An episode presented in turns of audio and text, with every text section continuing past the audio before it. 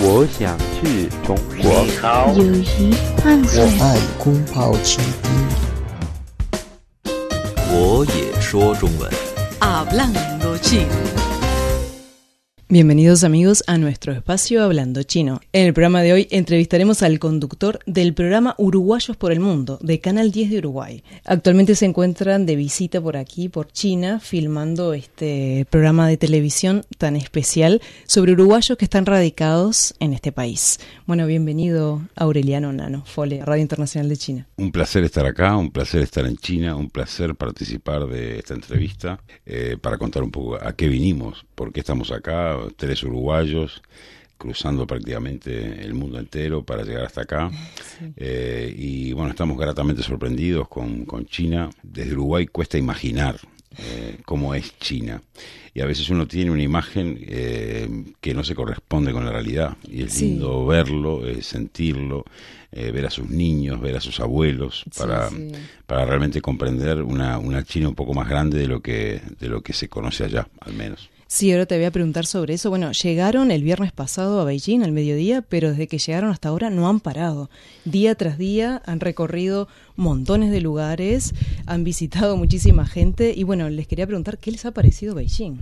Bueno, eh, sí, eh, la característica de este trabajo es, es así, es un poco demoledor, eh, quizá porque no hay mucho tiempo. Pero eh, bueno, llegamos eh, hace cinco días y no paramos de ver uruguayos, pero no paramos tampoco de, de recorrer Beijing, eh, de encontrarnos con su historia, de encontrarnos con... A mí, por ejemplo, como uruguayo, capaz que a quienes escuchan esto no les llama la atención, pero encontrar en, en, en la Gran Muralla árboles que tienen más edad que el Uruguay, eh, me da la, la intención de, de dónde realmente, qué, tier- Claro. qué tipo de tierra estoy pisando. Eso sí es realmente importante para, para estos países jóvenes latinoamericanos que a veces nos parece que tenemos un tramo de historia enorme, ¿no? Este, este árbol nos superaba en tres veces Sí. la historia del Uruguay.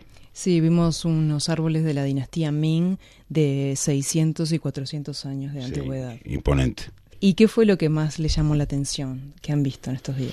Bueno, a mí realmente me llamó la atención, eh, comparándolo con Uruguay, eh, la increíble ausencia de colisión entre automóviles, personas, bicicletas, motos, taxis, eh, ómnibus, trolleys, eh, cómo los chinos se manejan realmente con su espacio de una manera libre. Eh, en Uruguay hay muchos choques en el tránsito, eh, realmente manejamos muy mal. Me impactó también la alegría de la gente, me impactó mucho. Estuve en los parques mirando un poco mm, qué hace la gente en su tiempo libre.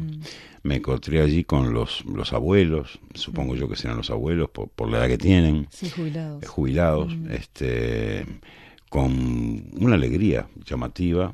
Y me impactaron mucho la belleza de los niños también, lo de cómo se divierten, con la cara que nos miran.